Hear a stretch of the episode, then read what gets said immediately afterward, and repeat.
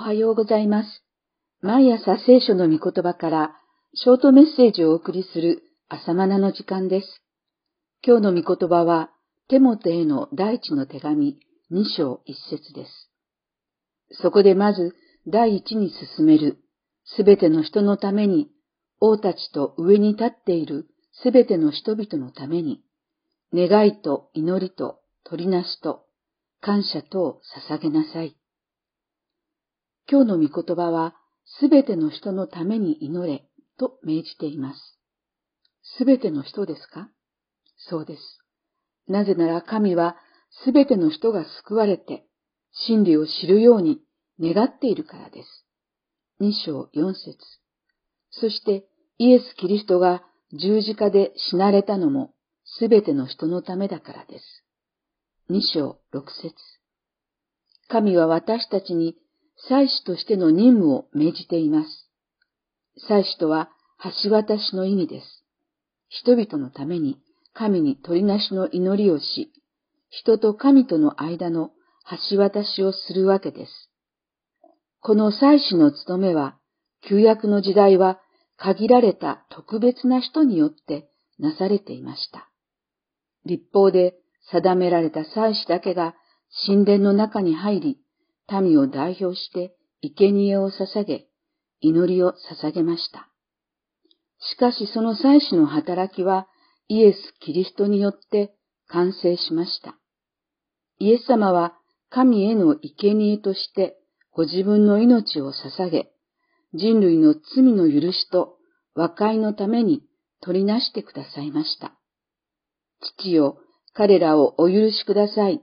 彼らは何をしているのかわからないのです。という主イエスの祈りは、まさに祭司の祈りであり、働きでした。こうして新約時代の祭司の務めは、イエスを信じたクリスチャンに受け継がれています。しかしその務めは十分になされているでしょうかルターの宗教改革は三つの課題が挙げられました。丸一、信仰義人。信仰によってのみ救われる。丸二、聖書主義。信仰の規範は聖書のみである。丸三、万人祭司。すべてのクリスチャンが祭司として神に祈ることができる。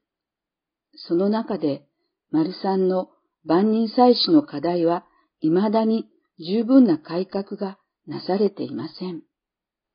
なぜなら、祈り、問いなし、伝道といった人々を神へ橋渡しする役割は、牧師や伝道師の働きだと思っている人が多いからです。そうではなく、私たち一人一人に与えられた重要な務めです。私たちは救われて、その後は自分のためにだけ生きるのではありません。とは言うものの、何か大きなことをせよというのではありません。小さなことに忠実でありましょう。それは祭司として人々のために祈ることです。小さなことに忠実なものは大きなことにも忠実なのですから。今日の聖句はすべての人のために、特に王たちと上に立つ人々のために祈りなさいと進めています。具体的には日本の国の指導者たちのために祈ることです。また、地域の長として建てられている人々のために祈ることです。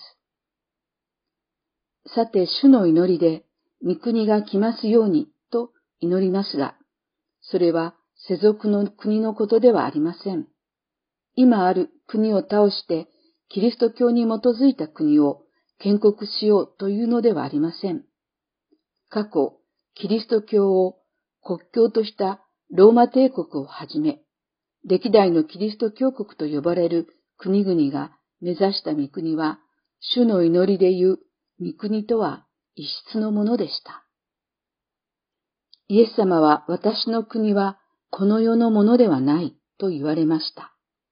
ですから、初代教会のクリスチャンはローマ帝国を倒すために活動したのではありませんでした。むしろ祈ったのです。王や指導者たちが正しい政治を行うことができるようにと、祭司職の立場に立って祈りました。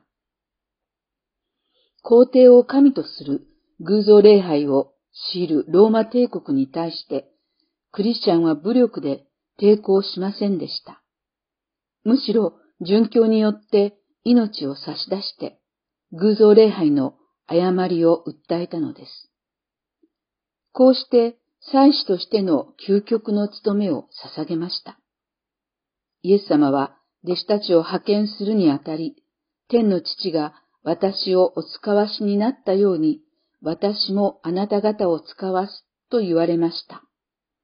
イエスが十字架で祭司としての務めを全うなさったように、私たちも祈るために派遣されています。さて、テモテへの第一の手紙の一章では、霊と心と体のうち、心の救いについて論じました。神聖した霊の救いが心の領域にも表されることで、心の救いが完成していきます。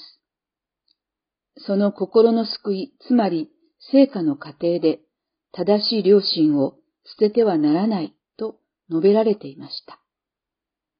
正しい良心を保つことと、心の領域が救われていくことは深く関わっているのです。そのように論じた後で、2章に入って、すべての人のために祈りなさいという教えとどのようにつながるのでしょうか。心とか魂という考え方の領域が救われていくとは、神の御言葉に基づいた考え方に変えられていくことです。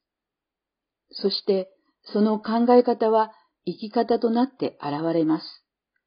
見えない御言葉の世界が私の考え方や生き方として見える姿に現れてきます。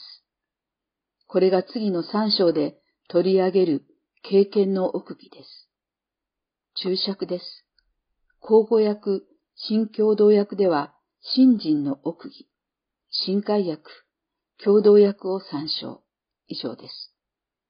つまり、すべての人と神との橋渡し役としての生き様、ここに心が救われて生き方が変えられたものの基本姿勢が現れているのです。イエス・キリストが地上でなさった生き方そのものです。これはイエス・キリストという見えないお方を私の生き様を通して見えるようにする生活なのです。以上の視点で2章の後半から3章13節を読み解くと良いでしょう。男たる者は祈る者であること。2章8節婦人は行いをもって身を飾るようにせよ。2章8から10節11節以降の女性は慎み深くあるようにという考えは、当時の文化的背景で言われていることであって、女性別種を助長するものではありません。そして三章に入って、教会の指導的な立場にある者への教えと話題が展開します。指導者たる者、それは心の救いに努めている者がふさわしいのだと論旨は進みます。